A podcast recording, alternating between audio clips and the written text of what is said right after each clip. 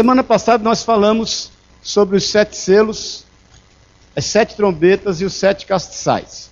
Só vou dar uma pincelada aqui para alguns. Nós temos três tipos de entendimento em relação ao final dos tempos. O pré todos têm base bíblica, porém o pré-tribulacionismo, que é o que nós cremos, com mais embasamento. Então nós temos o pré-tribulacionismo, o mesotribulacionismo e o pós-tribulacionismo. Que, que, é isso? O pré-tribulacionismo, que é o que nós cremos, tem uma interpretação literal da palavra de Deus. Aquilo que a gente lê, a gente entende.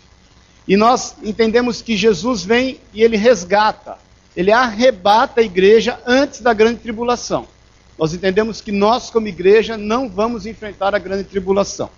O mesotribulacionista, ainda há uma, um, alguns cristãos que creem dessa forma, alguns teólogos creem e entendem que a igreja vai ser arrebatada no meio da tribulação. A gente passa uma, a, a metade da grande tribulação, aí o Senhor nos arrebata e aí o negócio começa a arder aqui embaixo. E o pós-tribulacionismo entende que a igreja é arrebatada depois de toda a tribulação, que a igreja passa por toda a tribulação. Em função disso, há os pré-milenistas, os pós-milenistas e os amilenistas. Os, pós, os pré-milenistas, obviamente, creem como nós o pré-tribulacionismo, que a volta de Jesus precede o milênio que é o governo do Senhor na terra. Amém, queridos? Uma coisa, são dois adventos, o final dos tempos. Uma coisa é o arrebatamento, outra coisa é a volta de Jesus Cristo. Quem está entendendo, diga amém. Amém? Então, os pós-milenistas entendem que Jesus então permite que a igreja vive um período de um milênio e depois então ele volta à terra. É, a base bíblica é pequena. Os amilenistas então entendem que não vai ter milênio nenhum, embasado em Apocalipse 20, mas é, é muito pouco e, e muito pouca base bíblica. Quando nós falamos de interpretação literal, porque tem duas formas de você interpretar a Bíblia, é a literal e a alegórica. A alegórica você fica refém do intérprete. E a gente sabe que tem um ditado popular que é bem verdade, principalmente quem morou no interior sabe disso, quem conta um conto aumenta um ponto, não é assim? Então se nós ficarmos refém ou à mercê de intérpretes, a gente vai ficar doido. Daí surgiram as grandes seitas que existem hoje em dia, né? Nós sabemos que, que muitas seitas se deram em função de algumas experiências, supostamente, que alguns homens ou mulheres tiveram com alguém que eles entendiam que era de Deus e aí fundaram uma seita e, e, ficaram totalmente sectários. Quem não faz parte dessa seita ou quem não, não, não concorda com essas doutrinas não é salvo, vai para o inferno e todo mundo vai ficar é, é, glorificando a Deus porque os outros foram para o inferno. Então, nós entendemos que a visão literal da palavra de Deus é a melhor forma de você interpretá-la. Por quê? Porque é o Espírito Santo quem vai esclarecer os nossos corações. Aí eu entrei explicando a respeito da 70 semana. Nós entendemos que 69 semanas já foram cumpridas. Lá em Daniel 9, a partir do versículo 25, explica que houve então sete semanas e depois 62 semanas. O que, que são essas sete semanas? São os 49 anos da saída de Neemias para reconstruir os muros de Jerusalém e logo contemporâneo a ele Esdras, que junto com Zorobabel e o sumo sacerdote Josué, que reconstruíram o templo de Jerusalém, que ficou 16 anos parado. Esse período de reconstrução demorou 49 anos, que são as sete primeiras semanas que Daniel fala em Daniel 9. Depois passam-se 62 semanas. Essas 62 semanas é desde a, dessa, do final dessa construção até a vinda do Senhor Jesus. E se você, eu expliquei aqui, se você contabilizar em dias, dá certinho o número de dias. Porque o ano judaico é um ano de 360 dias, porque eles estão embasados no calendário lunar, e o calendário lunar dá um mês de 30 dias. Então, essas 69 semanas, elas se completaram. Faltou então a 70 semana. E nós entendemos, e nós tivemos já, já estamos há 10 semanas, né? Estudando sobre isso. Nós entendemos que essas 69 semanas, quando se cumpriram com a vinda do Senhor Jesus aqui, a morte, a sua ressurreição e a ascensão aos céus, o Senhor então deu um stand-by em Israel, porque ele quer cumprir as promessas que ele tem para com Israel, e ele começou a tratar conosco, a noiva, a igreja. E quando ele entender que o tratamento conosco terminou, ele vem nos arrebata, nós então entramos no, no, nas bodas do Cordeiro, nós somos arrebatados. Nós, os, os mortos que morreram em Cristo ressuscitam primeiro, já estão com o Senhor, têm os seus corpos glorificados. Nós nos encontramos nos céus, vamos estar desposando o Senhor e vamos estar no bema de Cristo, que eu falei outro dia. Quem se lembra, diga amém. Que é o tribunal de Cristo. Existem duas palavras para tribunal. É o criterium no grego e o bema. O bema é um pódio, onde você sobe, não é para ser julgado, é para ser condecorado. E lá nós vamos receber cinco tipos de galardões. Alguns recebem cinco, outros recebem quatro, três, dois, um, sei lá. Quem vai receber o quê? Fala para o irmão que está do lado. Está com cara quem vai receber cinco, meu irmão. Amém? E aí nós vamos estar tá lá. Enquanto nós estamos lá, o negócio vai estar tá feio aqui embaixo. Porque aí entra a grande tribulação aqui. Por que isso? Porque Deus quer tratar com Israel, porque ele tem alianças com Israel. Eu expliquei sobre os quatro tipos de alianças. Deus tem alianças incondicionais e atemporais. Ele aliançou-se com Israel através de Abraão. Nós estudamos isso em Gênesis 12, que são alianças, essas quatro alianças, elas são atemporais e incondicionais. Não importa o que o povo venha fazer, Deus vai cumprir essas alianças. Dentre as questões da aliança é a posse da terra prometida. Então tem a aliança abrâmica, tem a aliança palestina, que é um, um, um, uma confirmação dessa aliança abrâmica com uma extensão das promessas de Deus. Depois tem a aliança davídica, que o reinado nunca se apartaria da casa de Davi. E nós temos a nova aliança, que pertence a nós também no sangue de Jesus Cristo, o Senhor. Amém? Nós falamos até a respeito da aliança mosaica, que é uma aliança condicional e temporal, ou seja, ela era condicionada a algumas questões que o Senhor fala ali em Deuteronômio 26, 27 e 28, e ali era condicionada aquela obediência. Depois a gente pôde ver o quanto que em juízes o povo desobedeceu a Deus e passou por uma série de tribulações, e ela era temporal para aquele momento. Amém, queridos? Está claro isso? Aí quando do arrebatamento, o negócio aqui embaixo ferve, meu irmão. Ferve e ferve muito. Por quê? Porque o mundo está sempre chamando Deus para a briga, Deus vai resolver entrar na briga. Aí o que, que acontece? Acontece os cataclismas que o Senhor, que aí entra a justiça e a ira de Deus sobre a terra, mais a grande perseguição do anticristo. Aí tem aquelas questões que nós falamos a semana passada. Alguém tem alguma dúvida? Paz o Senhor. Abre, por favor, em Daniel 9. Sabe e entende, desde a saída da ordem para restaurar e para edificar Jerusalém até o ungido ao príncipe, sete semanas e sessenta e duas semanas. As praças e as circunvalações se reedificarão, mas em tempos angustiosos. Depois das sessenta e duas semanas, será morto o ungido, e já não estará o povo de um príncipe que há de vir. Destruirá toda a cidade e o santuário, e o seu fim será um dilúvio, e até o fim haverá guerra, desolações são determinadas. Ele fará firme aliança com muitos por uma semana. Na metade da semana fará cessar o sacrifício e a oferta de manjares sobre a asa das, das abominações virá o assolador, até que a destruição que está determinada se derrame sobre ele. Amém? Então é o seguinte: essas sete primeiras semanas são os primeiros 49 anos. 7 vezes 7, 49. Então, esses primeiros 49 anos se deram. Então, cada semana são sete anos. Amém, queridos? Isso aí é claro, é claro não? Cada semana, sete anos. Vezes sete, 49 anos. Isso se deu da saída de Neemias até a reconstrução ali de Jerusalém. Com a reconstrução de Jerusalém, até a aparição do ungido e a sua morte, como diz aqui, passaram-se mais 62 semanas, que dão 434 anos. Se você dividir aí as 62 semanas, ou multiplicar as 62 semanas por 7, você vai chegar em 434 anos. 62 vezes 7, 7 vezes 2, 14, vai 1. 6 vezes 7, 42 mais 1, 3, dá 434 semanas. Total, dá 483 anos. Se você pegar os 483 anos e multiplicar por 30, aí eu tenho aqui, vai ter 173.880 dias, porque possivelmente a exaltação do Senhor Jesus, porque com a sua morte e ressurreição, se deu no dia 6 do 4 da nossa presente era. De 1900, de 1900 não, de 32.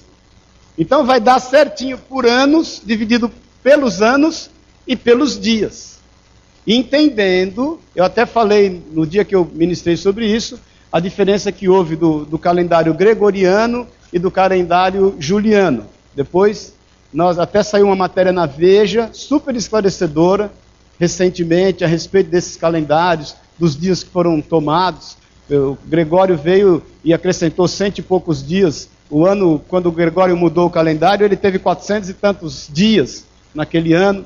Depois veio julho e acrescentou mais dez dias.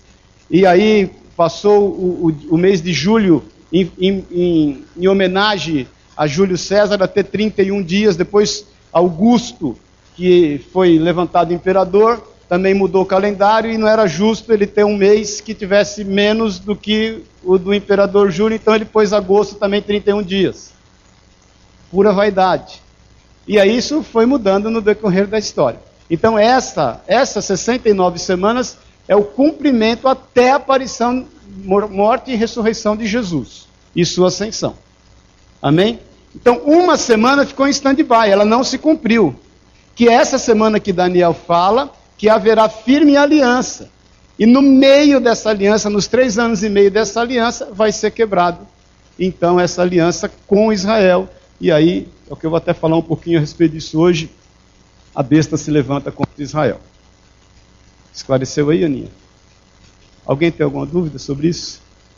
Aí, irmãos, eu até falei que as, as, as sete, os sete selos se dão nos três primeiros, três anos e meio da grande tribulação. Depois as sete trombetas e os sete castiçais, no segundo momento da grande tribulação. Nós falamos a respeito das mortes, e Ezequiel 39 diz que passarão sete meses, as pessoas só vão ficar enterrando gente. Quem ficar aqui? Depois você confira lá, Ezequiel 39, de 12 a 14. O povo vai ficar só enterrando gente, todo mundo vai ter que parar para ficar enterrando gente. Nessa altura vai estar devastado, um terço de toda a fauna, flora, um terço dos seres é, do, dos mares, um terço dos seres é, do, das águas doces, uma devastação total. Há um estudo já, a, a, recente passou na Discovery, que em 20 anos não tem mais peixe nos mares. Por quê? Porque as águas não estão, as algas, e, e elas não estão mais se proliferando e os peixes estão sem alimento e com a pesca está acabando tudo isso aí. Já falam também que daqui 20 anos, possivelmente, não tem mais água no planeta. E aí, meu irmão, minha irmã? Só o sangue de Jesus. Como nós não podemos medir ou falar de tempos ou épocas, nós não sabemos quanto tempo mais vai durar. Eu quero crer, porque a maior esperança de um crente, querido, não é a morte. A maior esperança de um cristão é a volta de Jesus. Nós não contamos com a morte, nós contamos com a volta de Jesus. Se no meio do caminho a gente passar por ela, aí nós vamos ver o Salmo 23. Senhor é meu pastor, nada me faltará, de me faz em passos verdejantes, ainda que eu passe pelo vale da sombra da morte, sua vara e seu cajado me consola, e ele me põe à mesa perante os meus inimigos, e o inimigo é a morte. Amém, queridos? E nós vamos sair dela vitoriosos, porque vamos ressuscitar. Amém? Fala aí, Amandinha. Está tá mais ou menos claro isso aí? No teu coração? Então nós temos que cenário, queridos? Nós temos o cenário, como eu falei da última vez. Agora volta aquela questão da cronologia de Apocalipse.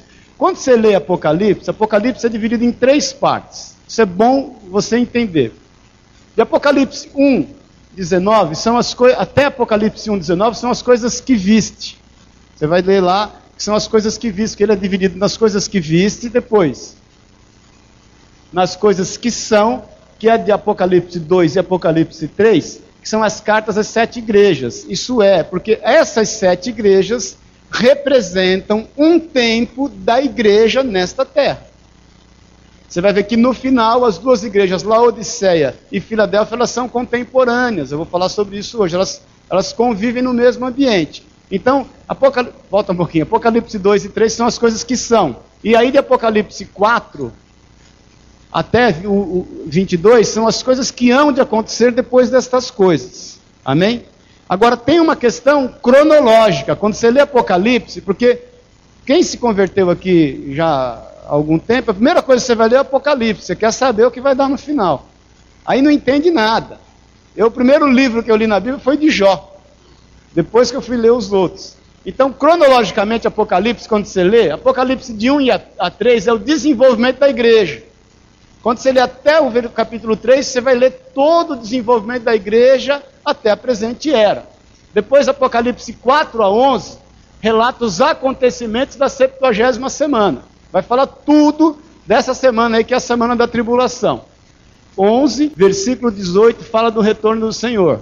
De 12 a 19, 19 é o exame da 70 semana novamente. Amém, queridos? Amém? Amém, Paulinho? Firme na rocha que é Jesus e a Paulinha lá. Certinho? Agora, abre, por favor, em Apocalipse 16.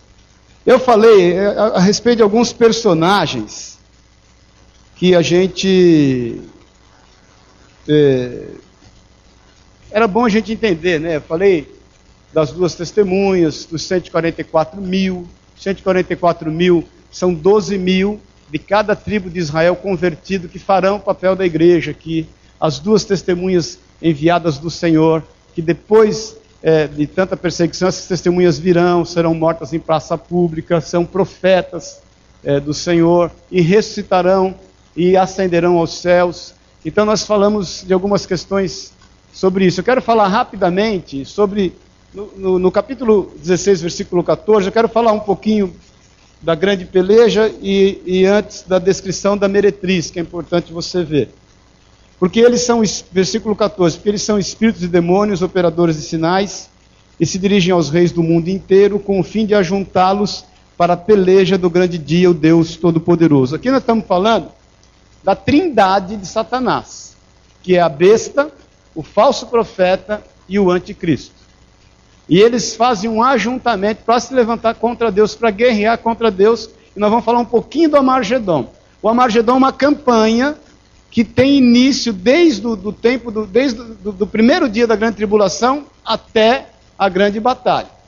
Nesse meio tempo, irmãos, é levantado a grande meretriz. O que, que é a grande meretriz? Nós entendemos que nós fazemos parte.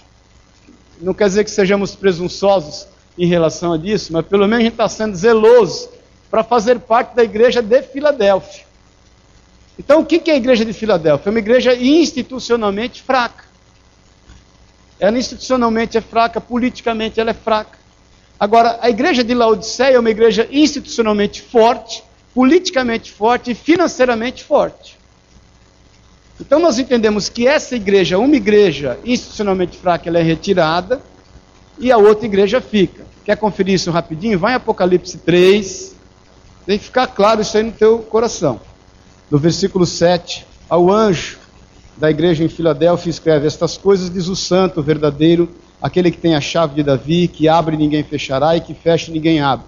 Conheço as tuas obras, eis que tenho posto diante de ti uma porta aberta, qual ninguém pode fechar, que tens pouca força. Entretanto, guardaste a minha palavra e não negaste o meu nome. Eis, farei, eis, farei que alguns dos que são da sinagoga de Satanás, desses que a si mesmos se declaram judeus e não são, mas mente, eis que os farei vir e prostrar-se aos seus pés e conhecer que te amei, porque guardaste a minha palavra, da minha perseverança, também eu te guardarei da hora da provação que há de vir sobre o mundo, para experimentar os que habitam sobre a terra. Então é a base que nós entendemos que essa igreja é retirada. Venho sem demora, conserva o que tens para que ninguém tome a tua coroa. Ao vencedor, falou-ei coluna no santuário do meu Deus, e daí jamais sairá. Gravarei também sobre ele o nome do meu Deus, o nome da cidade do meu Deus, a nova Jerusalém, que desce do céu, vindo da parte do meu Deus, e o meu novo nome, que tens que tem ouvidos. Quem tem ouvidos, ouça o que o Espírito diz às igrejas. Ao anjo da igreja em Laodiceia escreve, escreve: Estas coisas diz o Amém, a testemunha fiel e verdadeira, o princípio da criação de Deus. Conheço as tuas obras, que nem és frio nem quente. Quem dera fosses frio ou quente. Assim, porque és morno e nem és quente nem frio, estou a ponto de vomitar-te da minha boca. Pois dizes: Estou rico e abastado, e não preciso de coisa alguma. E nem sabes que tu és infeliz, sim, miserável, pobre, cego e nu. aconselho-te que de mim compres ouro refinado pelo fogo para te enriqueceres, vestiduras brancas para te vestires, a fim de que não seja manifesta a vergonha da tua nudez, o colírio para ungires os teus olhos, a fim de que vejas. Eu repreendo e discipulo a quantos amam. Ser, pois, zeloso e arrepende-te. Eis que estou a. O que, nós entendemos aqui? Onde Jesus está nessa igreja, queridos? Do lado de fora. Amém? Ele não está dentro, está do lado de fora. Estou à porta e bato. Se alguém ouvir a minha voz e abrir a porta, entrarei em sua casa e cearei com ele e ele comigo. Ao vencedor, dali sentar-se comigo ao meu trono, assim como também eu venci, me sentei com meu Pai no seu trono. Quem tem ouvidos, ouça o que o Espírito diz às igrejas. Agora vai, por favor, em Apocalipse 17. Então aí está falando da grande meretriz, dessa igreja que fica aqui, queridos. Agora, quem é essa igreja? Quem compõe essa igreja? Quais são as questões? Nós não podemos. Não, irmãos, eu só creio o seguinte: nós vamos ter a surpresa. Paz do Senhor. Espero estar lá. Lá, não aqui. Nós vamos ter a surpresa, irmãos. Nós vamos ter muita surpresa. Nós não podemos julgar quem quer que seja, até porque a gente não foi preparado para julgar. Amém, queridos? Nós não temos capacitação de julgar quem quer que seja. Haja visto aquele ladrão que morre ao lado do Senhor e entra no paraíso com o Senhor ali, naquele momento de morte. Eu já quase morri duas vezes, uma com um capotamento, um afogamento, e outra com, com um tiro que eu levei. 30 segundos para quem está morrendo dá tempo para muita coisa na vida. Dá tempo de rever a vida, de pedir perdão, de consertar com o Senhor, porque a palavra ministrada nos nossos corações ela não volta vazia. Então nós não sabemos, nós efetivamente não sabemos. Nós sabemos sim que hoje 40% da população carcerária é de crente desviado ou filhos de crente. 40%. Nós vamos começar a fazer um trabalho em presídio agora, vocês vão se deparar com essa realidade aí, 40%. A gente sabe sim que vai dar sopão. Quantos do sopão lá, a Ana, o Érico vão, a galera aí vai, o Guerra, quantos do sopão eles encontram e eles vão lá entregar ali sopão e, e, e na sua maioria desviados de igrejas, escandalizados com igrejas. Mas nós não sabemos, queridos. Amém? Então essa igreja essa meretriz, essa falsa igreja, no capítulo 17, no versículo 1, a gente vai começar a se deparar com essa meretriz que alegava ser a noiva, mas caiu da sua posição. Então, no versículo 1, veio um dos sete anjos que tem as sete taças e falou comigo, dizendo: Vem, mostrar-te-ei o julgamento da grande meretriz que se acha assentada sobre muitas águas. Quando a Bíblia fala no Apocalipse de muitas águas, são vidas. Águas tipificam vidas.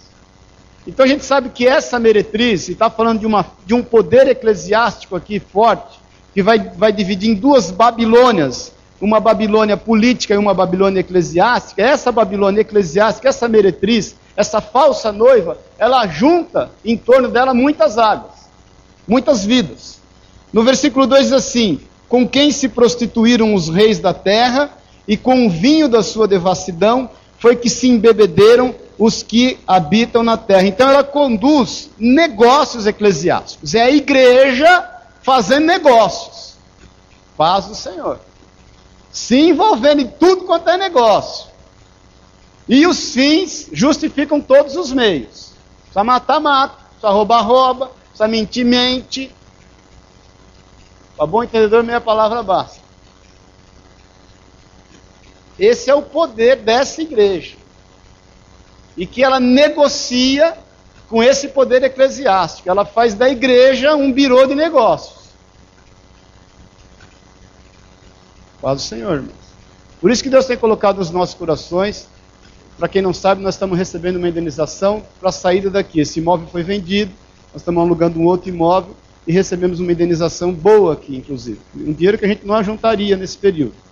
É, e vai ser difícil a gente investir isso num imóvel, porque eu entendo que nós temos que investir isso em vidas. Tem que gerar vida. Esse dinheiro é do Senhor, não é nosso. Amém? Eu fiz questão de, no acordo, levar um advogado aqui da igreja para participar de tudo. Participei da igreja toda. Por quê? Nós entendemos que a gente tem que redundar isso em algo que a gente possa levar para o céu. Isso aqui vai ficar para o anticristo mesmo, deixa ele cuidar. Amém? Nós temos que carregar com a gente. Tudo que Deus nos dá, a gente tem que carregar com a gente. Amém, queridos? O que Deus te deu de mais importante? Tua família? Você tem que carregar ela. Não adianta você, eu até falei outro dia aqui, você só querer pagar o cartão de crédito da tua mulher. Você vai fazê-la contente, mas não vai fazê-la feliz. Você vai fazê-la feliz quando ela perceber e você conseguir externar não só com suas palavras que você ama. Aí ela vai ser uma mulher feliz e pode ser contente se você pagar o cartãozinho de crédito dela. Aí você vai fazer ela feliz e contente. O teu marido da mesma forma. Então nós temos que carregar, irmãos, aquilo que Deus nos confiou para a eternidade. Você vai carregar essa roupinha do corpo para a eternidade? Vai, mas ela é uma Abercrombie. Você vai deixar ela aí? Você vai deixar sua calça, calça diesel aí? Seu sapato zenha? Vai deixar, você não pode carregar isso. Agora o que você pode carregar? Nós podemos carregar a Gila. Isso, nós podemos carregar esse povo que está aí. Isso é sério. Então essa igreja, a Bíblia deixa claro que é uma igreja que faz negócios eclesiásticos. Aquilo que entra na igreja é para negociar. Faz o Senhor. As vidas não têm importância. O importante é o que ela faz. E o povo é iludido com isso, irmãos. Nós estamos falando aqui de um povo que fica. Outro dia eu estava na Luciana Jimenez, eu vi um pedacinho, o Pacífico me ligou até, que estavam discutindo sobre o fim do mundo. Não sei se vocês viram aí, duas quartas, três, sei lá, duas semanas atrás. Aí tinha uma mulher lá, já dizendo que um ET falou para ela, e ela firme bom em alto tom, que 50% da população vai sumir. Existe um estudo da nova era dizendo que o que some são os indignos. Quer dizer, o povo vai ficar iludido, queridos. Em meio a isso tudo. E essa meretriz, essa falsa igreja, essa noiva impura, que não é noiva, é uma meretriz, ela faz negócios. As vidas não têm valor.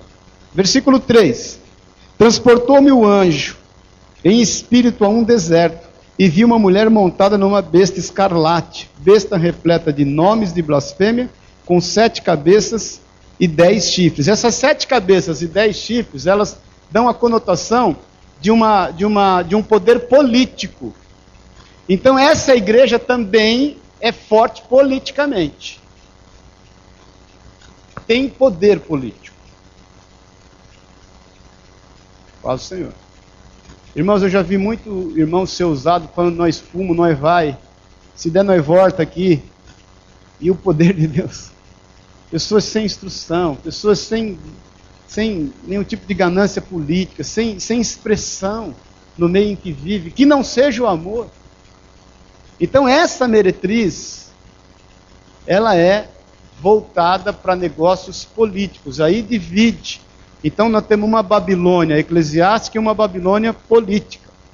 E nós sabemos que política é uma loucura, irmãos. Já é no dia de hoje, imagine depois do arrebatamento. Eu estou te falando de quem tem experiência. Eu tive na igreja de Pouso Alegre uma ocasião 14 candidatos a vereador. 14. Você não imagina o que é uma loucura. Um dia eu chamei os 14, eles ficaram felizes que eu chamei. Vem cá, os irmãos, nós vamos morar aqui. Aí chamei os 14 e falei: ó, se eu ver um santinho no raio de um quilômetro da igreja, eu vou excluir o irmão. Porque vocês não têm consenso. Isso é uma loucura. E a igreja não é curral. Então não quer dizer que nós não tenhamos uma visão política. É diferente de fazer política com a igreja. E essa igreja, ela vai fazer política.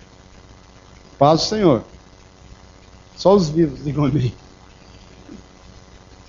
Achava-se, versículo 4, a mulher vestida de púrpura e de escarlata, adornada de ouro, de pedras preciosas e de pérolas, tendo na mão um cálice de ouro, transbordante de abominações e com as imundícias da sua. Então ela é uma igreja, aqui se lê aqui, vestida de púrpura, de escarlata, adornada de ouro, de pedras preciosas e de pérolas, tendo na mão um cálice de ouro, transbordante de abominações e com as imundícias da sua Prostituição é uma igreja rica e influente. Vocês já perceberam, irmãos, como, como há um respeito quando há riqueza no meio?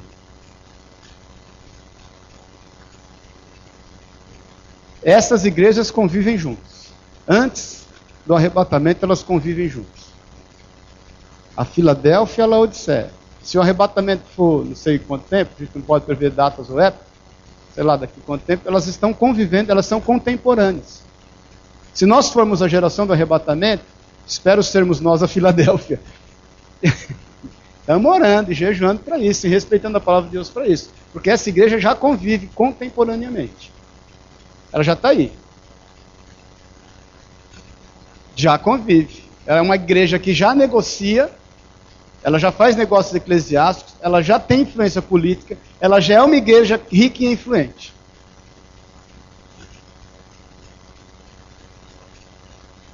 Uma igreja, igreja. É a falsa noiva. Não, aí é igreja. A igreja é um poder eclesiástico. Fala, Felipe. Não, não, esquece denominação. Nós estamos falando de igreja. Noiva, corpo de Cristo. Nós estamos falando de, de, de noiva. Tem a noiva, que é o corpo de Cristo, que é a que o Senhor vem arrebatar. Porque se o Senhor está tratando com a noiva, ele, ele como com misericórdia e com graça, que é favor imerecido, ele está tratando com a noiva. O dia que ele tratou com a noiva, ele retira a noiva. E essa noiva, espero ser nós, e creio e estamos aqui para isso, em nome de Jesus, não é isso? Estamos aqui clamando pela misericórdia de Deus, e aquele que pensa estar em pé, cuide para que não caia, que ninguém está isento. Amém? E aí, queridos, com a retirada dessa noiva, essa outra igreja fica.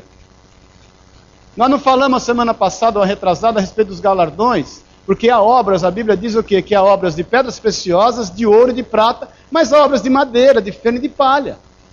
E quem fez obra de madeira, feno e palha não quer dizer que não vá ser salvo, só que elas vão ser purificadas. E aí é que vai ser distribuídos os galardões. Então essa igreja, ela continua convivendo e ela é rica. E por ser rica, ela é influente, irmãos. Faz o Senhor. Vamos falar a verdade? Não podemos falar a verdade, não podemos? O povo se impressiona com isso. Com o nego andando de helicóptero, de avião para cima e para baixo. E. Eu nada contra, é até bom. Se fosse assim, eu não andava de elevador também. Né? Acho que faz parte até, depende da necessidade. Mas a gente entende que o povo se impressiona. Quando a impressão que nós devemos gerar nas pessoas é o amor, é o serviço. Jesus fala em Mateus 20: nos reinos há reis e governos e governadores não será assim no meio de vós. Aquele que quiser ser o maior, seja porém o menor. E Pedro fala a respeito do pastoreio em 1 Pedro no capítulo 5, ele fala: Rogo-vos aos presbíteros que, como eu, que pastoreai o rebanho de Deus, não por constrangidos, mas por amor, como convém ao Senhor, nem por sorte da ganância, e nem, por, e, e nem sendo dominadores daqueles que vos foram confiados. E eu tenho falado sempre com os pastores nossos aqui que nós não fomos chamados para exercer governo sobre a igreja. O governo da igreja pertence ao Senhor. Nós somos chamados para pastorear. Por isso que Gideão não entrou nessa gelada. Quando fala, governa sobre nós, em Juízes 8. Não, estou fora. Nem ele, nem os meus filhos. Aí Abimeleque se levanta, depois da morte de Gideão, e governa, e ele mata os irmãos, 69 irmãos, um foge, já em Juízes 9, Jotão, e ele escreve a parábola do Jotão: as árvores do campo buscaram um líder para si, foram na videira, foram na oliveira e foram na figueira, espertinho, nenhum deles quis ser. E ali tipifica o evangelista, o profeta eh, e o levita, no meu entender, naquilo que até nós já estudamos uma vez. Aí eles vão no espinheiro, o espinheiro fala: Vem, eu lidero, eu governo. Vem para minha sombra. E espinheiro faz sombra. Espinheiro, você pode abraçar ele? Isso não é pastoreio.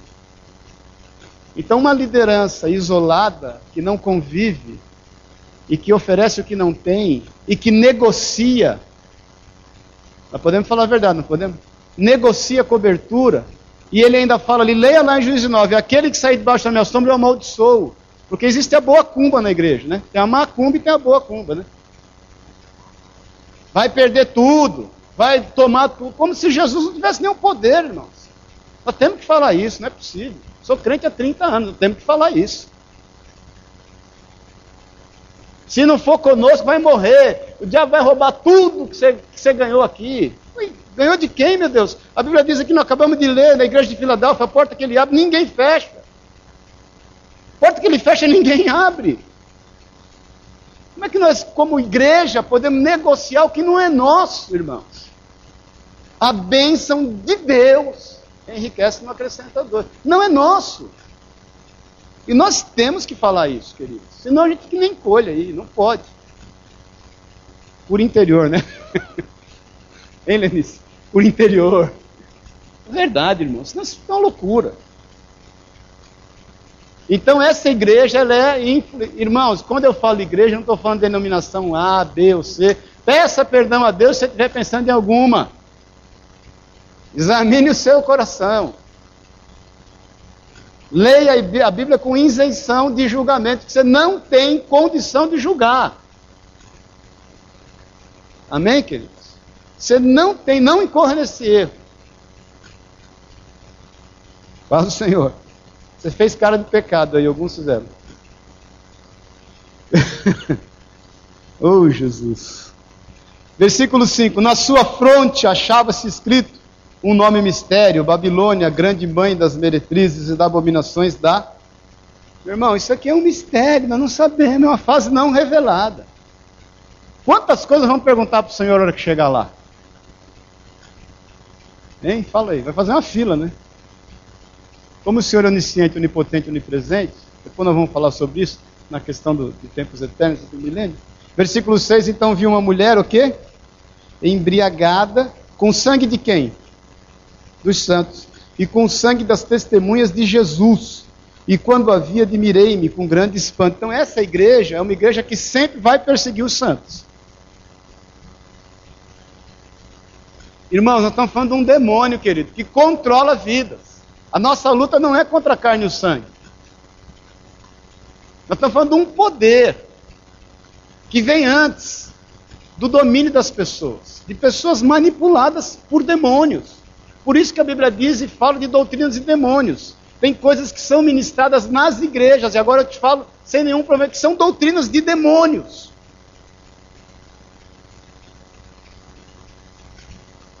Amém, queridos? Várias. Por isso que Jesus fala: o meu povo perece por quê?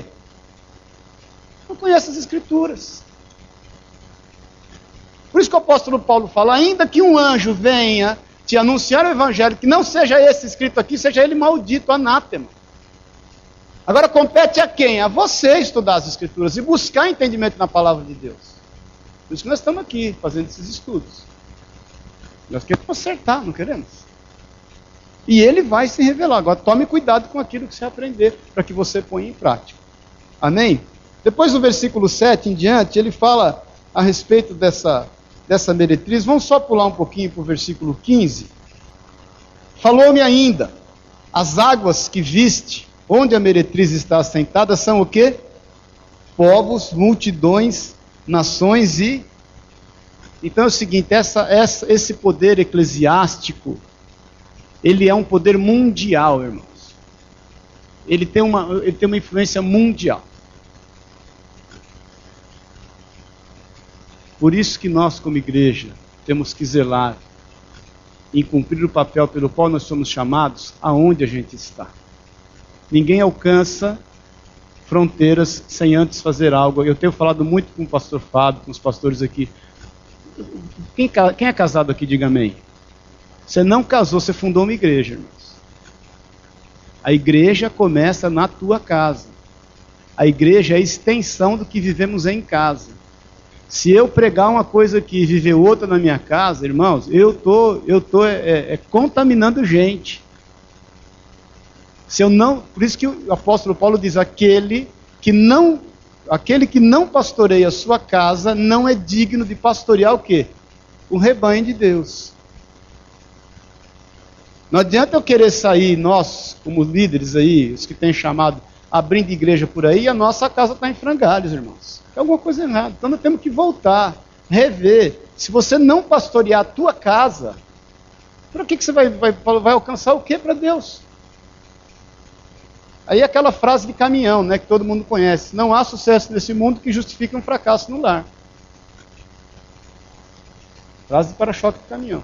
E boa, por sinal. Então, essa, essa meretriz, ela tem uma organização mundial. Nós estamos falando de um poder maligno.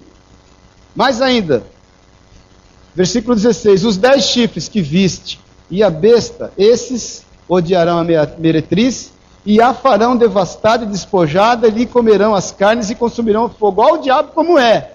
Então, o poder, a Babilônia política, ela se levanta a tal ponto que uma hora não precisa da Babilônia eclesiástica e destrói ela.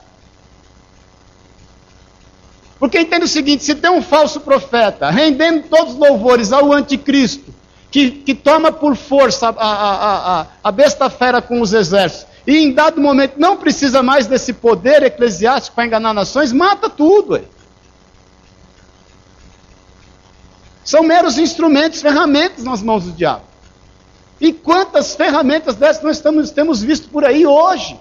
E não é só sogra uma dessas ferramentas. Pare de pensar na velhinha, deixa ela sossegada lá. Instrumentos nas mãos de Satanás. Se não fosse assim, o Carlão teve lá na Umbanda, não sei quantos anos lá, era o que lá? Cavalo. Nós somos o que de Cristo? Amigos. Você prefere ser cavalo ou amigo?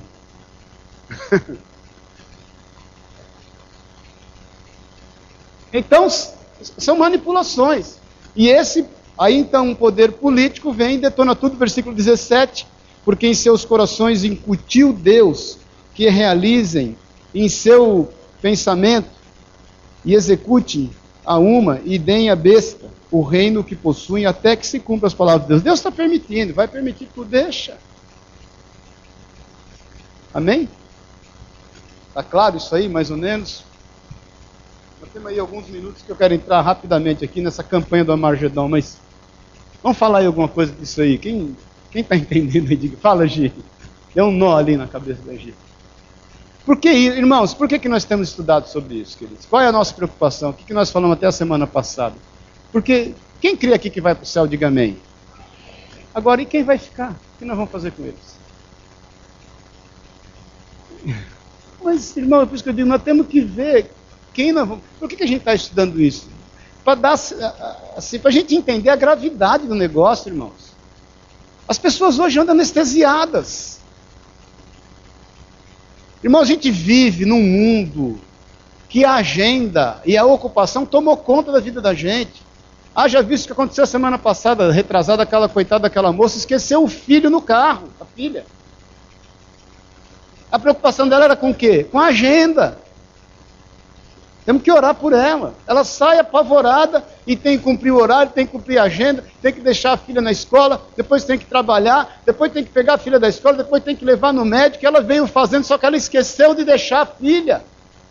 Teve um lapso na memória dela. Por quê? Porque o relacionamento com a filha não era o essencial. Não era a prioridade. A prioridade era a agenda. E vamos falar a verdade, quantos de nós têm trocado o importante pelo urgente? É importante, mas tem coisa urgente, então nós deixamos o importante de lado vamos fazer urgência. Faz o Senhor. A começar da nossa casa, nós maridos, é importante nós termos relacionamento com a família, mas é urgente dar eles o de comer. E aí nós deixamos de lado o relacionamento e vamos trabalhar igual uns cavalos aí, para dar de comer em casa. Aí amanhã o filho, a filha, a esposa, ou quem sabe o esposo, tem lá um, um problema. Não, mas eu dou tudo aí. Está reclamando do que da vida? Dá tudo, mas não é presente. Tem coisas que são vivas na minha mente. Eu glorifico a Deus pela formação que eu tive dos meus pais. Mas eu, quando tinha oito, nove anos de idade, eu tinha raiva do emprego do meu pai. Por duas coisas. Primeiro, ele trabalhava de sábado. Segundo, ele não tinha uma mesa de escritório. Porque meu tio tinha uma mesa de escritório, meu pai não tinha. Meu pai era motorista da Hélio Gás. Como é que é ter uma mesa? motorista de caminhão. E trabalhava de sábado, Charlete. Eu ficava com raiva do emprego dele, porque eu queria era ficar com meu pai. E de sábado à noite, a festa que tinha, quando ele vinha 5, 6 da tarde, ele trazia um pacote de bolo de pão puma e três tipos de frio: queijo prata, nunca esqueço isso, presunto e rosbife. Era, e tubaína. Era uma festa, Jorge. Até hoje eu gosto desses negócios. Posso ver um rosbifinho? Por quê, queridos? Porque era a companhia. Meu pai uma vez, a gente pode, por interior, né? Meu pai uma vez, eu tenho um tio, eu sou do ramo ótico há 30 anos, esse tio que me pôs no ramo ótico. E, e, esse tio ficou bem de vida na época, ele era até proprietário dessa fábrica quando eu entrei no ramo, entrei como representante lá. E uma vez esse tio, esse tio morou com meu pai. Ele, meu pai casou, um mês de casado, meu pai baiano, veio menino da Bahia e aqui conheceu minha mãe, com a benção na vida dele. E um mês de casado, zup, cola meu tio aqui. Imagina minha mãe, né? Que gracinha. Já era um pobre de marré, marré, marré, mais um lá. E eu sou o filho mais novo, eu tenho um irmão mais velho que eu, esse meu irmão também não tinha nascido. Mas esse meu tio prosperou na vida, foi uma benção. E um dia eu trabalhando até com ele, a gente conversando, falei, tio, o senhor não convidou meu pai para entrar para o ramo? Ele falou, teu pai foi burro. Eu convidei ele para vir para o ramo. Arrumei uma representação para ele no interior de São Paulo boa. Teu pai estaria muito bem de vida hoje se ele tivesse me ouvido e tivesse pego a representação e, e viajado aí pelo interior de São Paulo. E a gente passou, eu tive uma infância muito assim, muito humilde, muito difícil mesmo. Difícil assim, a ponto de não ter carne para comer muitas vezes. E por algum tempo, não é meses não, anos até. Mas Deus foi bondoso conosco. E aí um dia eu indaguei meu pai, Charlete. Falei, pai, o, tio Diquinha, que é meu tio Jurandir, que nome de baiano tem mania de pôr apelido em tudo, e eles, baiano, parte do meu pai, o Diquinha falou que o senhor não, não, não quis a representação, que o senhor estaria muito bem, falou até que o senhor foi meio burro, senhor não, meu pai me falou que foi burro inteiro, né? meio burro. Foi meio burro, e aí o senhor não, não, o senhor não pegou a representação, pai? Ele falou, filho, eu preferi ficar com você, eu fico emocionado de lembrar, com você, tua mãe e teu irmão, do que ficar 40 dias viajando. Pode ter faltado algumas coisas para a gente, mas a gente sempre esteve junto. Eu preferi isso. Eu acho que era mais importante. E eu te falo, era mais importante. Eu trabalho desde seis anos de idade, irmãos de ir na feira com meu pai. Uma época ele tinha banca de feira de banana, antes de ser lá da Liquigás. Depois eu fui trabalhar, obviamente, né? Aí com 12 anos de idade eu fui sempre para a de supermercado. Não parei mais de trabalhar. Foi Roxy Boy, vendedor e até hoje. E, e, uma coisa eu te digo, isso foi muito importante. Eu não, eu não pude fazer faculdade porque não tinha dinheiro, mas eu te falo que meu pai deixou para a gente, ele foi um grande pai. que é importante. Isso a gente tem que tomar cuidado. Então, por que, que a gente investe tempo nisso? Nós temos que saber quem somos como igreja, a começar daqueles que estão próximos da gente. Quem já não ouviu aquela velha e boa história do menininho que foi buscar o pastor um dia e falou: Tio, pastor, para poder morar aqui na igreja? Tem um lugar para a gente morar aqui? Não, meu filho, não tem, mas por quê? Não, eu queria morar aqui com a minha família, com meu pai, com a minha mãe, porque meu pai aqui é tão bonzinho. Ele ri para todo mundo, conversa com todo mundo. Em casa ele é um cavalo. Eu queria morar aqui com ele. Amém, irmão? Paz do Senhor. Então, queridos, aí nós vamos, em meio a isso tudo, tem algumas coisas acontecendo nessa época. Tem, tem alguns fatos acontecendo nisso. E, e, esses fatos são, são marcantes. Então, nós falamos a semana passada só um pouquinho dessa questão política. A primeira trombeta, quando ela é tocada, é a ascensão dos grandes poderes militares e grande aliança. Segunda trombeta, os reinos são destruídos, trazendo morte. A terceira trombeta, um grande líder vai surgir, a besta. A quarta trombeta, sua ascensão destrói líderes e governos. A quinta trombeta, exércitos da Confederação do Norte invadem Israel. E a sexta trombeta, poderes gentios disputam a posição. A sétima trombeta, ela vai vai ocasionar um momento de silêncio para que seja manifestado manifestos os cálices. Então, entenda que quando isso estiver acontecendo aqui, o negócio vai ficar feio, queridos. Porque tem a ira e a justiça de Deus, com os cataclismas sobre a terra, tem a perseguição de, de, de, de Satanás aqui na grande tribulação. Tem os três primeiros anos e meio que é a falsa paz. E depois o pau come aqui, o negócio fica é paulado na moleira de todo mundo. Faz o Senhor. E essa campanha para essa grande guerra de Amargedon começa desde o primeiro dia. Então, qual é o local do Amargedon? Todo mundo fala em Amargedon. Vai ser no Megido. Megido é a 15 quilômetros de Nazaré. Pouquinho para baixo ali de Nazaré, se ele vê no mapa. Que é igual à planície de Esdrelon. O que, que aconteceu no Megido? Débora e Baraque derrotam os cananeus. Não precisa abrir, mas está em Juízes 4 e 5. Gideão derrota os medianitas ali no mesmo lugar, Juízes 7. Saiu, Saul foi morto na batalha com os filisteus, 1 Samuel 31, 8. Acasias, morto por Jeú, segundo Reis 9, 27. Josias, morto na invasão dos egípcios, segundo Reis 23, 29 e 30. Então, é o mesmo lugar que Esdrelon, que é o local escolhido para acampamento de grandes batalhas, até nos nossos dias, desde Nabucodonosor até Napoleão Bonaparte, na marcha do Egito até a Síria.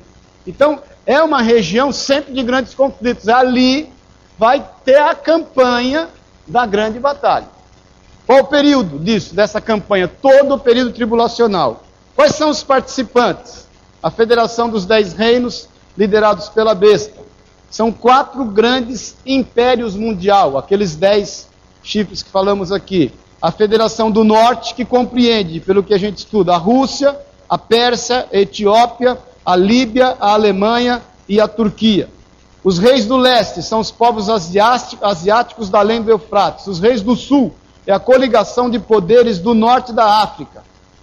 E aí, junto, obviamente, contra, né? não junto contra o Senhor, o Senhor e seus exércitos celestiais, porque é contra eles que eles vão se levantar. Só para você ter assim, qual é a cronologia disso? Um, Israel faz uma falsa aliança com a besta e ocupa a sua terra com uma falsa segurança. Então, quando o anticristo é levantado, ele vai, obviamente e possivelmente, ele vai gerar o quê? Comoção mundial, através de alguns milagres feitos pelo falso profeta, que é o líder eclesiástico desta Laodiceia, que é essa igreja que fica, e tem um exército sendo levantado pela grande besta, e esse falso, esse falso líder, esse anticristo, ele promulga a paz no Oriente Médio, entra num grande período de prosperidade financeira e equilíbrio, a despeito dos cataclismas que estão acontecendo aqui, nego morrendo por toda sorte de problemas que nós já estudamos um pouquinho sobre isso. Paz do Senhor. Queria até explicar com mais detalhes para quem não participou dos estudos, mas você vai ter que ir no vácuo aí para compreender. E, e, e, e no meio disso, ele faz uma aliança com Israel e determina a posse da terra de Israel. Imagina Israel sendo hoje murado com muro fortificado, todos os judeus voltam ali, ele faz uma aliança e fala: vocês vão ficar tranquilos na sua terra. Irmãos, um cara desse vai ser líder mundial. Eu costumo dizer que quem elegeu Barack Obama não foi os Estados Unidos, foi o mundo. Ele caiu na graça do mundo. Não estou falando que é ele. O Davi, meu filho mais novo, perguntou para mim: pai, é ele o anticristo?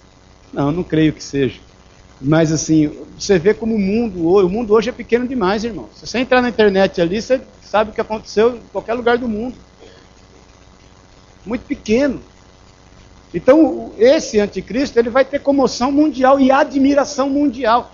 Vamos falar a verdade, irmãos? O, o ser humano se ilude facilmente. Dois sorrisos e um abraço, nós estamos dentro.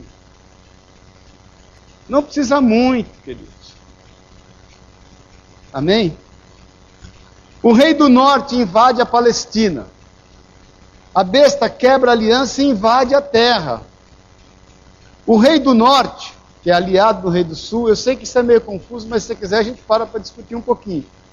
É, aliado ao rei do sul, é destruído nas montanhas de Israel, porque esses exércitos eles começam a se degladiar. Nós estamos falando de guerra, querido. Bucha. Problema das Irmãos, vai ter tempo, como nós já lemos, que vai ter escassez de alimento. Grande. Isso só se dá em função de uma grande guerra. De poderes grandes se destruírem. E nós vimos aqui de um exército que vai ser levantado com 200 milhões de pessoas. Irmão, sabe o que é um exército com 200 milhões de pessoas? A Palestina é ocupada pelo exército da besta. Há uma coligação e um governo único da besta. Porque aí a besta vem e faz um governo único. Entenda que tem quem está aqui e não for marcado pela besta, não compre nem vende, irmão. Por isso que Jesus fala em Mateus 24: quando esse dia chegar e você ficar, foge para os montes. Vai lá, se planta uma alfacinha lá e tenta comer. E se encontrar um irmãozinho na caverna que você não dava bem com ele na igreja, e tomava a ceia do lado dele, não tinha coragem de pedir perdão, aí é a hora de se reconsertar com ele. Ô oh, irmão, sempre te amei e nunca percebi. Só me sobrou você, querido. Plantei uma alfacinha aqui, querido. Por isso, irmãos, olha, queridos, que igreja que nós estamos vivendo. Que igreja que nós estamos vivendo. Nós temos que poder contar um com os outros, abrir o coração, irmãos. Tem irmãos aqui, olha aqui para mim um pouquinho. Tem irmãos no nosso meio que tem vergonha dos seus pecados, e tem mais vergonha ainda de falar deles. Porque ele não está buscando irmãos a quem ele possa confiar. E somos a igreja de Cristo, que amamos uns aos outros e a Deus acima de todas as coisas. Quer dizer, se eu não tiver comunhão com ela, com minha irmã, a ponto de que estando ela do meu lado, eu possa compartilhar com ela das minhas dificuldades para que ela em oração comigo me ajude, porque nós sabemos que muitas vezes na igreja é que aquela fofocação. Irmão, ó, não queria falar não, mas só estou te falando para a gente orar. Não conta para ninguém. Mas, irmão, por isso que eu digo, a, a questão de igreja, ela nasce na tua casa, ela é intrínseca no teu coração, é aquilo que a gente pode somar um na vida dos outros. Nós não estamos brincando também, queridos. E aí sabe o que vai acontecer? Jesus vai arrebatar, porque Jesus tira a igreja de dentro da igreja. Estamos nós aqui, irmãos. Você com a tua briga com a tia Dondoca, com a irmã Batata da igreja, que você não suporta ela, que ela vive dando profetada, e é batata que ela fala acontece. e aí você se vê com ela no meio da grande perseguição, você é prudente, você já estudou a Bíblia, você não pode dizer que você não veio aqui de terça-feira. E aí você não vai se deixar marcar pela besta. Aí você encontra a irmã Batata. Lá escondido, lá numa montanha, para fugir da opressão do anticristo. Você tem que fugir, irmãos. Por quê? Porque os meios de comunicação hoje, hoje, aqui cidades já aqui, ó, não precisa ir para Londres não, porque Londres, você andou na rua, você é filmado não sei quantas vezes ao dia. Aqui, ó, Osasco, Barueri já é assim, irmãos. Já é Pouso Alegre aqui, ó, quando você entra na cidade, já tem uma placa, sorria, você foi filmado.